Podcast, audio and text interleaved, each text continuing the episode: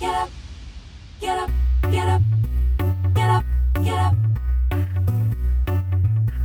Hallo da draußen an den digitalen Weltempfängern. Wir begrüßen euch zu unserer dritten Gehirnfutter-Podcast-Folge. Und wir, das sind wie immer Uwe Volk. und Thomas Tankiewicz. Und wir sind die Mitgründer des Neuron Processing Instituts für Gehirn- und Zukunftsforschung. Und in unserer dritten Folge geht es um das Erstellen eines Podcasts in den Turbulenzen des Alltags, Gruppenbildung der Theorie der generalisierten Quantentheorie, auf Englisch Weak Quantum Theory und um Gedächtnisverlust. Und wir beginnen wie immer mit den äh, News der Woche, sprich was unsere persönlichen Highlights waren. Und beginnen dann auch gleich mit äh, Uwes Highlight der Woche. Uwe, was war dein Highlight der Woche? Mein Highlight der Woche hat darin bestanden, dass ich erstmal eine sehr interessante E-Mail bekommen habe äh, von Ronald Engert, beziehungsweise ähm, dem, äh, der Redaktion von Tatva Viveka, äh, wo es darum ging, äh, dass sie ein Online-Symposium, was aus ihrem Haus raus stattgefunden hat, äh, Mhm. ähm, beworben haben. Okay. Ähm, dort bin ich äh, auf einen Namen gestoßen, der mir schon äh, aus früherer Zeit äh, bekannt war. Das war, ist Professor Wallach. Ähm, nachdem ich das alles so äh, gelesen habe, äh, bin ich ein bisschen auf seinen äh, Internetseiten gesurft und habe auch so ein bisschen was über Statistik und, und Wissenschaftstheorie mir angeguckt zum Plausibilitätsbias. Ähm, aber was für mich dann sehr interessant wurde, ähm, ist die Verschriftlichung gewesen von einem Vortrag, der im Juni 2009 äh, in Madrid stattgefunden Mhm. hat. Okay. Ähm, und zwar hat er da äh, über das Modell der generalisierten Quantentheorie äh, gesprochen. Ähm, das ist äh, eine Theorie, die äh, er zusammen mit Atmanspacher und äh, ich glaube Römer Mhm. ähm, entwickelt hat, äh, wo es auch um, um das Thema äh, Quantenverschränkung geht.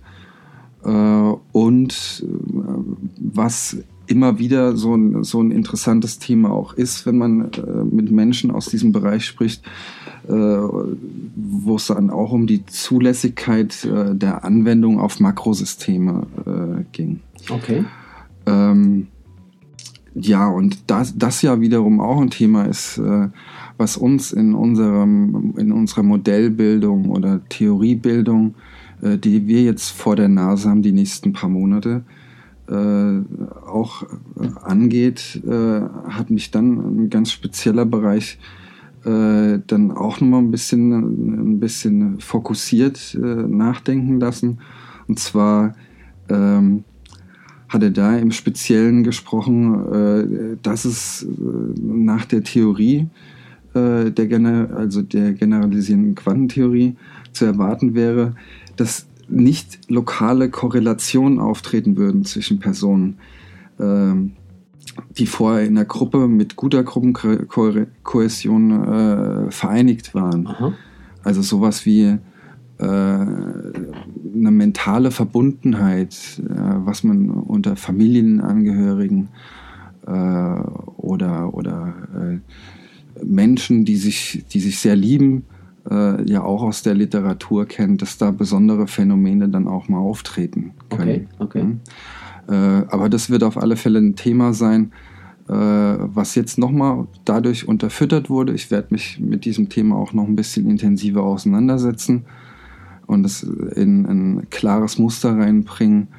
Und es wird auf alle Fälle was sein, was wir in Zukunft äh, nochmal die ein oder andere Sendung in der ein oder anderen Sendung hören werden. Okay, also super spannend, also auf jeden Fall. Und ähm, der, ja, das Theoriemodell, was du erwähnt hattest, das bezieht sich ja auf, auf unsere Arbeit hier im Institut, Mhm. weil wir uns ja auch da sehr stark mit diesem Thema ähm, beschäftigen. Und da hatten wir gesagt, wollen wir auch dann in einer der folgenden Sendungen nochmal ähm, tiefer drauf eingehen. Genau. Ja, super spannend. Also bin ich auch, wie gesagt, dann sehr, sehr ähm, interessiert, was da in Zukunft noch kommt. Okay. Ja, Thomas, wie sieht es denn mit deinem Highlight aus? Ich habe mal auf meine Mutter gehört. Zur Abwechslung würde sie jetzt sagen. Fein. Und äh, wahrscheinlich hört sie jetzt auch zu und freut sich also tierisch, dass äh, etwas ähm, zu mir durchgedrungen ist. und zwar, äh, wie viele ähm, ähm, Damen höheren Alters äh, ist sie ambitionierte Frühstücksfernsehzuschauerin. Okay. Und äh, dort gibt es eine Sendung, die heißt äh, Volle Kanne, läuft, glaube ich, morgens um neun immer. Und ähm, dort wurde von einem jungen Mann berichtet namens Max Rinneberg, der einen Gedächtnisverlust erlitten hat. Und zwar ist er mit äh, 17 Jahren gestürzt und hat einen kompletten Gedächtnisverlust erlitten. Mhm. Und ähm, Fähigkeiten sind zum größten Teil erhalten äh, worden oder sind erhalten geblieben, also wie zum Beispiel Sprechen, Schreiben und so weiter. Mhm. Äh, aber zum Beispiel Fremdsprachen sind verloren gegangen oder viel Faktenwissen und so weiter.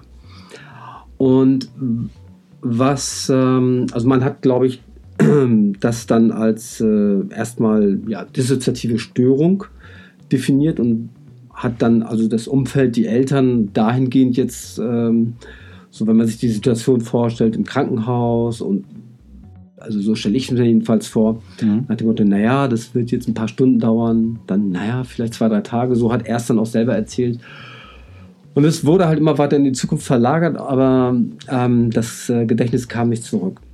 Was mich aber persönlich jetzt so, ähm, ähm, was für mich zu einem Highlight macht, äh, fasziniert und interessiert hat, ist einfach die, die äh, wirklich persönlich emotionale Komponente dabei. Weil das, glaube ich, etwas ist, was wir uns so natürlich gar nicht vorstellen können, dass du tatsächlich äh, nach einem Ereignis, woran du selber wahrscheinlich auch keine Erinnerung hast, äh, wieder irgendwie zu dir kommst. Und ähm, er hat es so beschrieben wie in einer ja, Art von Blase, wo erstmal nicht wirklich viel ist, ja Mhm. wo du erst einmal nicht weißt, wo du bist, wer die Menschen um dich äh, herum sind und was dein Bewusstsein, da sind wir wieder bei unserem einen Schwerpunktthema und, und deine Wahrnehmung natürlich vor tatsächlich äh, A, große Herausforderungen stellt und vor allem auch die Frage eben nach der Bewusstseinsbildung dann in, in, in, der weiteren Folge, im weiteren Verlauf Ja. mit sich bringt. Und ähm, jetzt hat er ein Buch darüber auch geschrieben. Und äh, ich muss jetzt gerade mal nachgucken, wie der Titel war. Ich habe das hier aus gerade weggeklickt. Und zwar heißt das Buch, ähm, ähm, ich habe es hier vorhin gesehen, eine Sekunde da. Du wachst auf und dein Leben ist weg. Und ähm, wir werden in den Show Notes werden wir die ganzen Links zu Buch und zur Facebook-Seite von dem Max Rinneberg auch äh, aufzeigen. Ja, super. Ähm, und ähm, das ist das eine, was mich interessiert hat, also die persönliche Kompetente. Ich werde die Geschichte auch so ein bisschen weiter verfolgen. Vielleicht können wir ihn auch äh, als, als Interviewpartner gewinnen. Ähm, ich werde das mal anfragen. Und das zweite, was ich äh, sehr faszinierend auch fand, ist, dass ähm, die Gehirnforschung in diesem Bereich uns noch nicht wirklich Antworten liefern kann. Sprich, ähm, man weiß nicht wirklich genau, was in diesem seinen Fall exakt im Gehirn passiert ist. Und ähm, weil es ein, ein absoluter ja, Präzedenzfall ist, also es gibt ungefähr, glaube ich, ein Prozent derartiger Fälle überhaupt. Und ansonsten spricht man äh, bei einem kom kompletten oder partiellen umfangreichen Gedächtnisverlust von eben dieser dissoziativen Störung, aber eben nicht eben so lang anhaltend, wie es jetzt bei ihm der Fall ist. Mittlerweile glaube ich neun Jahre, wenn ich mich recht äh, entsinne.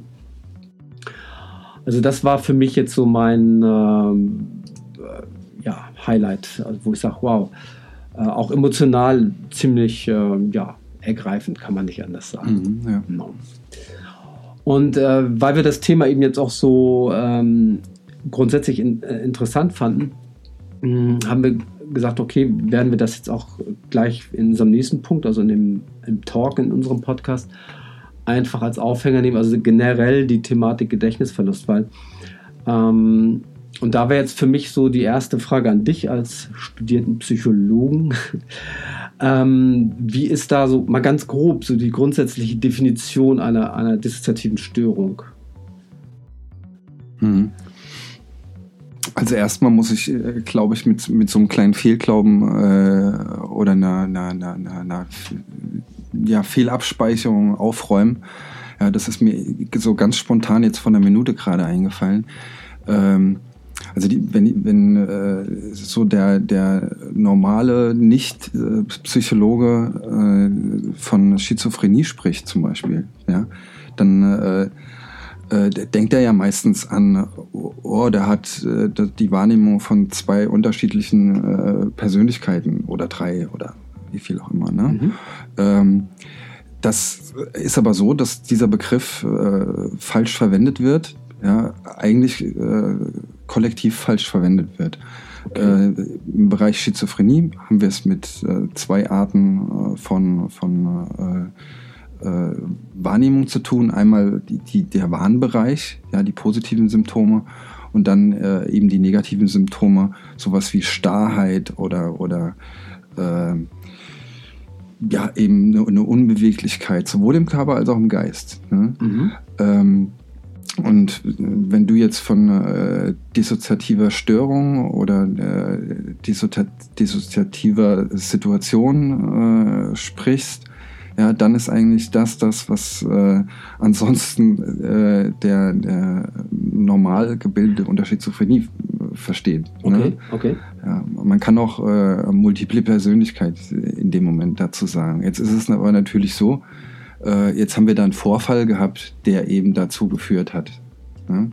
Und äh, ähm, ich weiß jetzt nicht, ja, so aus dem äh, Hintergrund raus, wie diese unterschiedlichen äh, diagnostischen äh Leitlinien eben äh, gerade äh, bestehen, ob man dazu auch dissoziative Störungen sagen kann, wenn das durch einen mechanischen Einfluss ja, oder ein Unfall passiert mhm. ist. Okay, ja. okay. Ähm, also vielleicht an der Stelle mal so, äh, um das nochmal ein bisschen grob, also übergeordnet einzuordnen. Also mhm. weil ich ja auch sagte vorhin, als ich das vorgestellt habe, ähm, dass mich halt auch so ein bisschen ja, erschreckend fasziniert, wie wenig die, die Gehirnforschung dann an der Stelle auch liefern kann. Ne? Mhm. Also gesichert mhm. liefern kann, muss man dazu sagen. Es ist ja nicht so, dass sie da jetzt völlig äh, von einem weißen Blatt Papier steht.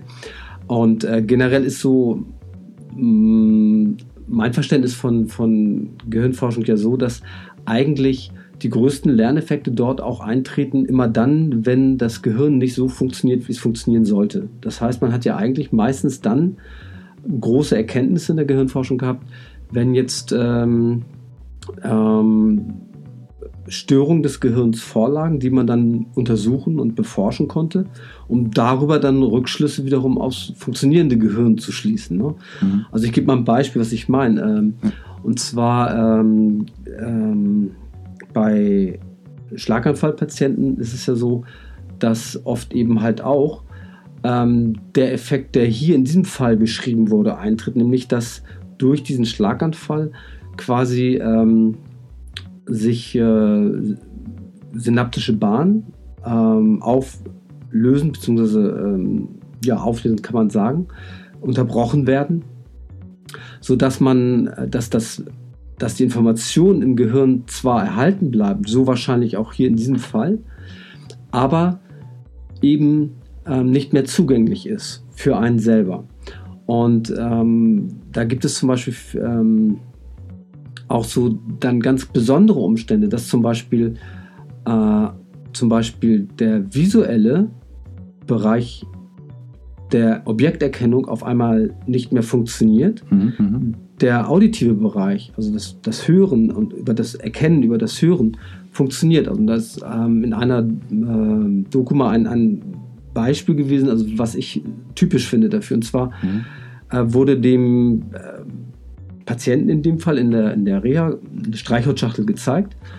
Ja, und gefragt, was ist das? Wo, was ist das für ein Objekt? Und der hat wirklich unglaublich viele Sachen aufgezählt, die, die es echt nicht waren. Ja? Also, Mhm. wo du, wo man eigentlich Sachen, also so, das schon äh, selber, für einen selber schon so fast amüsierend faszinierend waren. Aber für denjenigen selber ist es natürlich eine ganz, ganz stressige Situation, glaube ich, dann auch gewesen. Und das ging wirklich über einen längeren Zeitraum weg und plötzlich hat ähm, äh, die Therapeutin oder, oder die Ärztin die Streichholzschachtel geschüttelt, sodass dieses typische äh, Streichholzschachtelgeräusch kam und er sagt, ah, Streichholzschachtel, habe ich doch gleich gesagt. Ne? Also habe ich doch sofort gewusst. Also das ist so, finde ich, so ähm, das, was äh, ähm, ja, ich weiß gar nicht, wie ich das beschreiben soll. Ähm, was ein immer mal wieder so, wenn man im Alltag unterwegs ist, mal innehalten lassen sollte, wie dankbar man denn eigentlich doch sein kann, wirklich ähm, zumindest zu glauben, dass man ein gut funktionierendes Gehirn hat, was ja nun auch nicht unbedingt immer so ähm, ähm, der Fall ist. Und ähm, jetzt habe ich auch noch mal zum Beispiel eine Frage, die mir da in dem Zusammenhang kommt. Also bis dato, nach neun Jahren, ist ja hier das Gedächtnis nicht, die Erinnerung nicht zurückgekommen. Mhm. Aus deiner Einschätzung nach, ähm, besteht da eine, eine Chance, dass das vielleicht irgendwann mal wieder kommt? Also, dass das, ähm, weil es gibt ja zwei äh, Möglichkeiten. Das eine ist ja die, die Gehirnmechanische, sage ich jetzt mal, und vielleicht das andere ist ja auch noch ein psychologischer Effekt, der dann auch mit, äh, also im Sinne von Blockade oder ähnliches, was damit einhergehen kann. Wie, wie schätzt du das ein? Mhm. Also natürlich könnte ich mir es jetzt leicht machen und äh, die nächsten äh, verbleibenden 15 Minuten so umherlavieren. Äh, dann wäre die Sendezeit vorbei. und dann äh, könnten wir uns verabschieden und es wäre trotzdem alles noch offen. Ähm, es es wäre vielleicht gar nicht mal so falsch, umherzulavieren, äh, weil es einfach äh, auch, ich, ich glaube, nicht so ganz spezifische, äh, weil nicht so eine ganz spezifische Aussage da getroffen werden kann. Ähm, ähm, wo, wo, wozu ich jetzt aber geneigt bin, ist eigentlich äh, ein, ein bisschen direkter äh, schon auf die Frage äh, zu reagieren. ja. Kein Zwang an. Ähm, also ich äh, bin der Überzeugung, dass äh, diese Situation ähm, auf alle Fälle äh, eine mentale Komponente hat, ja, wo man, wo man eben halt sagen muss, äh, entweder wird durch irgendeinen Reiz, der jetzt in der Zukunft stattfindet, ähm, dieser, dieser ähm, Bereich, der mental blockiert ist, äh, wieder aufgeschlossen, ja, äh, oder eben nicht. Mhm. Äh, was bestimmt aktuell, das wollte ich jetzt nochmal betonen, ähm, von der, von der äh, Traurigkeit, äh, die, dieses, die, die dieser Mensch empfindet, Mhm. äh, die Max da äh, empfindet und was auch ein bisschen rauskommt in dem Beitrag, äh, äh, garant, garantiert nicht hinwegtrösten kann, weil er einfach, glaube ich, jede Sekunde äh, seines Daseins äh, seine, seine Identität, ja, auf die die meisten Menschen hier äh, auf dieser Welt halt eben noch angewiesen sind, einfach äh, nicht, nicht, nicht entdecken kann und jetzt einfach neu konstituieren muss. Mhm. Ja. Okay. Und ich, ich äh, stelle jetzt mal eine Frage, die ähm, vielleicht der eine oder andere jetzt auch gerade im Kopf hat, und zwar ähm, Stichwort Hypnose. Ähm, ist Hypnose in so einem Kontext irgendein sinngebend, sinnvolles Instrument, deiner Einschätzung nach? Im Sinne von Wiedererlangung äh, früherer erlebter Dinge. Mhm. Dass man also quasi in Also einer eine ja. geführte ähm, Hypnose dahingehend macht, äh, an diese Erinnerungsbereiche ranzukommen. Weil das wird ja in, in ich sag mal, äh, bei äh, in verschiedensten Fällen wird ja versucht, ähm, in der Vergangenheit liegende Ereignisse über Hypnose, sag ich mal, zu mit mehr Details, also mehr Details äh, dann ähm, herauszuarbeiten, die Mhm. im Gehirn eingelagert sind, ähm, beziehungsweise überhaupt verdrängte, äh, an verdrängte Erinnerungen auch ranzukommen, also die, diese Blockaden zu umgehen. Mhm. Ähm, ich weiß, dass es halt auch teilweise, sage ich mal, zumindest in, in ansatzweise umstritten ist, also bezüglich A, der Durchführung selber und B, auch der gewonnen, in Bezug auf die gewonnenen Ergebnisse. Aber ähm, jetzt mal rein von der Theorie her, ist das ein, wäre das äh, ein gangbarer Weg? Also erstmal generell, es ist ja so, dass äh, die, die klinische äh, Hypnose ja nicht mehr nur ein, ein, äh, ein Schattendasein führt, Mhm, kann man das mhm. so sagen, ja? Ja. ähm, also es wird ja nicht, nicht mehr äh, stiefmütterlich betrachtet, sondern äh, da gibt's ja wirklich Erkenntnisse, äh, die, die äh, valide immer wieder in bestimmten Situationen äh, einer äh, klinischen Entwicklung, einer, einer Störung etc. auftauchen können. Ne? Oder die, die man dort äh, als, als äh, äh, Interventionsform nehmen kann. Ähm, für, für mich ist ein Aspekt wichtig, äh, ich, also ich kann Mhm. dir auf diese Frage nicht 100% äh, so oder so antworten, äh, aber für mich ist ein Aspekt äh, extrem wichtig. Ähm, die, die, die Frage eben, die zu erörtern wäre, ähm, warum macht das der Körper dieses Menschen das? Warum äh, schottet er sich ab? Äh, ist, es, ist es ein äh, Sicherheitsmoment, äh, der ja, von der Person gewählt wird, um äh, aktuell ganz einfach äh, nicht mit irgendwas Speziellem konfrontiert zu werden. Und dann schließt sich dann natürlich die nächste Frage an, wäre es überhaupt sinnvoll, einen hypnotischen Einfluss äh, zu nehmen auf diese Person, äh, um, um dementsprechend ein, ein mentales Gerüst, was sich ja jetzt wieder langsam aufgebaut hat, äh, Mhm. einfach zu verstören. Mhm. Äh, Und um da schlüssig eine Antwort drauf zu finden, ist natürlich so, dass äh, wir auch diesbezüglich äh, Fachleute oder eine Person, die sich berufen dazu fühlt, aus dem Hypnose, klinischen Hypnosebereich auch mal befragen könnten Mhm. äh, und, und da eine schlüssige Antwort bekommen. Mhm. Okay, okay. Äh, dann die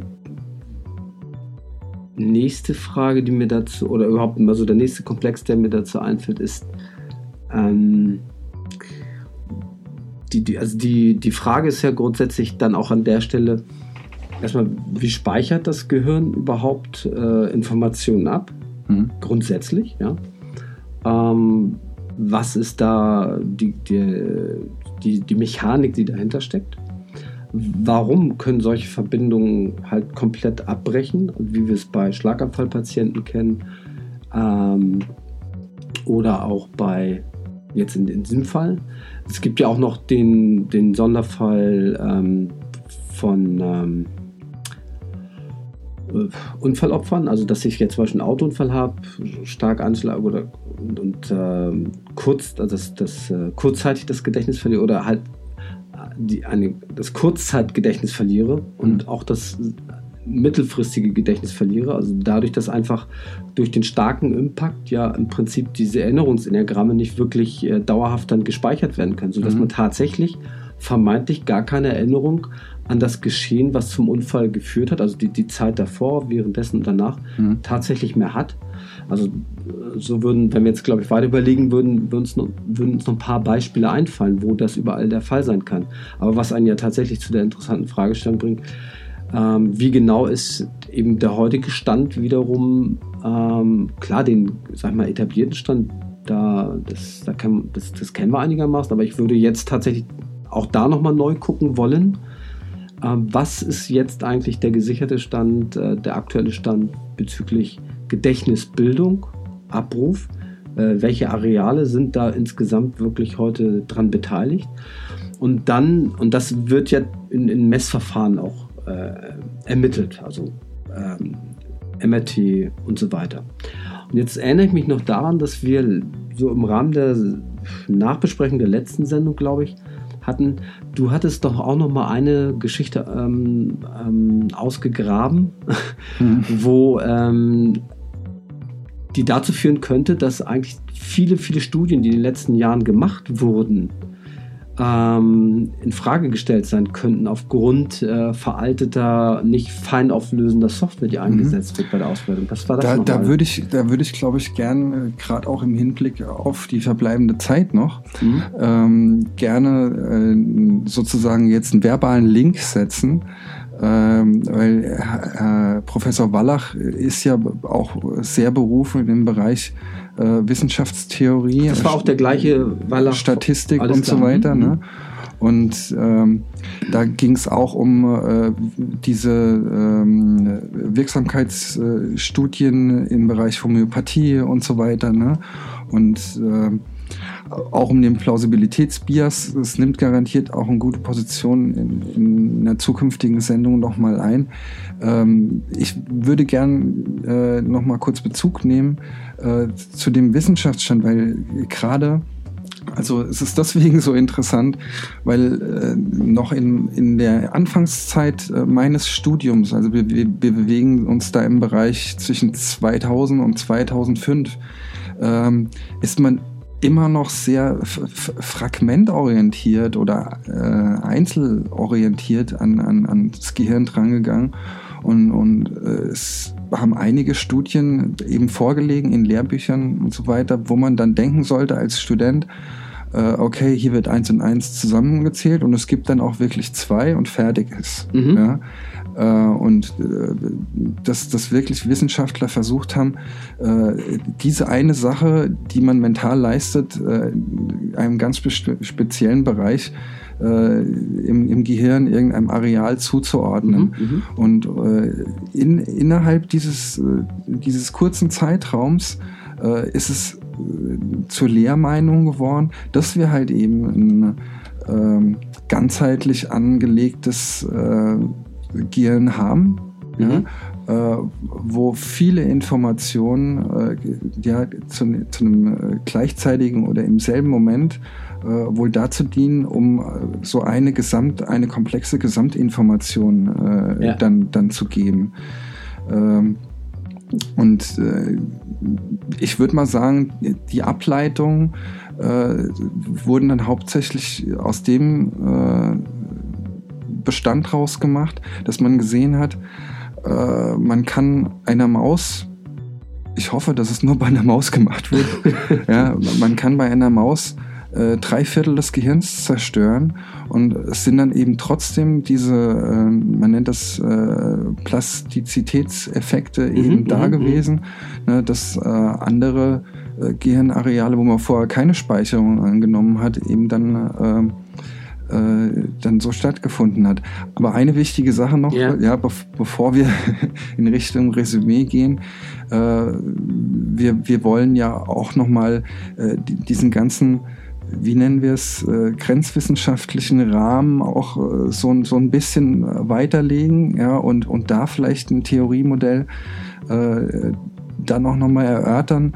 Und äh, ich muss dir sagen, es ist für mich sehr interessant, einfach mal drüber nachzudenken, ähm, dass das Gehirn möglicherweise wirklich nur als, ähm, nur als Sende-Empfangseinheit äh, dient ja, so, so verrückt es jetzt auch klingen mag. Naja Gott, ja. ich meine, im 17. Jahrhundert ist Descartes ja schon auf diese Idee ja, gekommen, hat gesagt, Mensch, also, no? Ja, also als Sendeempfangseinheit mhm. und eben äh, der Möglichkeit des Gehirns ähm, auf ja, Informationen, äh, die in, wir nennen es äh, Feldstrukturen vorliegen, äh, halt eben zuzugreifen. Ja. Ne? Das ist ein sehr komplexes Thema, aber auch eben in diesem ganzen Theoriekomplex morphische Feldtheorie, äh, Synchronizitätstheorie. Du weißt, dass ich da irgendwann nochmal dich zu deiner Diplomarbeit befragen werde. Auf alle Fälle, gerne, gerne. Okay, okay. Und auch sehr kritisch, das freut mich. Ja. Okay. Und, ähm, also ich sag mal, ähm, wobei man ja bei dieser, bei, den, bei diesem Überlegungsansatz Sendeempfangseinheit Gehirn ja auch, sage ich mal, eine Variante noch reinbringen kann, dass es äh, beide äh, Funktionen innehat. Also so, sowohl, sag ich mal, die mit der, äh, die wir aus der klassischen Gehirnforschung mhm. kennen, ja, ja, ja. als auch eben die, äh, ja, den, sage ich mal, kleinen Grenzverkehr, wie ich es immer nenne, mhm. ja, in, ähm, in, in, in einer Interaktion mit Informationsfeldern, um mal einen übergeordneten Begriff zu finden vielleicht. Ähm, ja, es bleibt spannend und es wird immer spannender, denke ich. Und ähm, genau. Ja, wie man sicherlich gemerkt hat, wer also aufmerksam die ersten Sendungen gehört hat, stellt fest, hoppla, es geht auf das Ende der Sendezeit zu und von Interview ist noch nichts zu hören. Das ähm, ja, ist und bleibt eine Arbeitsaufgabe, die Thematik des Interviews. Und zwar ist die einfach in den Tücken des Alltags so nicht ähm, wirklich zustande gekommen. Ähm, das hat einfach auch damit zu tun, dass wir hier natürlich ähm, jetzt auch gucken müssen, dass wir das äh, Format auch erstmal ein wenig entwickeln, ein bisschen Vorlauf auch haben, sodass diejenigen, die wir natürlich ansprechen äh, und gewinnen wollen, dass wir uns entschieden haben, doch denen die Möglichkeit zu geben, erstmal so in die ersten paar Sendungen vielleicht auch reinzuhören. Aber nichtsdestotrotz, äh, wir haben einen kleinen Spickzettel, auf dem wir fleißig mitschreiben.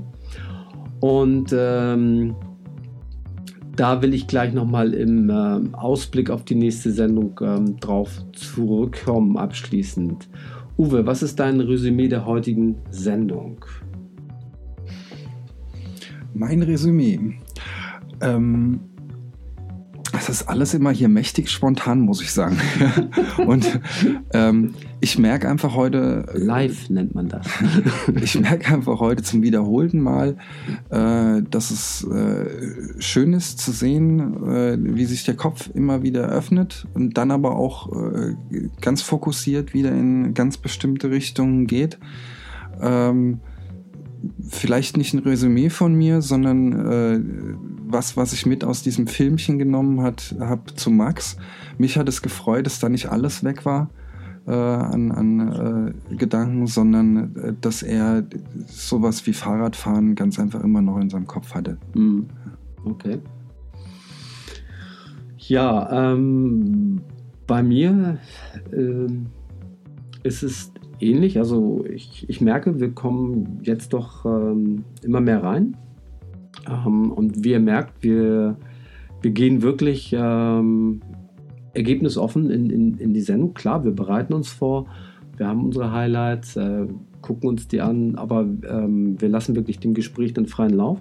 Würden uns natürlich dann auch äh, über entsprechend Rückmeldungen, Anregungen, Fragen etc. freuen, dass wir die dann halt in den nächsten Sendungen auch anfangen können, mehr und mehr mit einzubeziehen. Wie geht's weiter? Was erwartet uns in der nächsten Sendung? Ich habe es eben schon angedeutet und zwar wir liefern die Interviews zu den bisher gesetzten Themen definitiv nach. Und zwar haben wir bis dahin auf unserem Zettelchen zum Thema Bewusstsein, zum Thema Wahrnehmung, zum Thema Gedächtnisverlust und eben haben wir auch nochmal das Thema Hypnose mit äh, nachgeschoben sozusagen. Ähm, da werden wir auf jeden Fall dann in den folgenden Sendungen darauf zurückkommen. Ansonsten bleibt uns jetzt abschließend zu sagen, bleibt neugierig, interessiert und bis zum nächsten Mal von meiner Seite aus und von Uwes Seite aus. Uwe Volk. Alles klar, bis dahin. Und danke fürs Zuhören.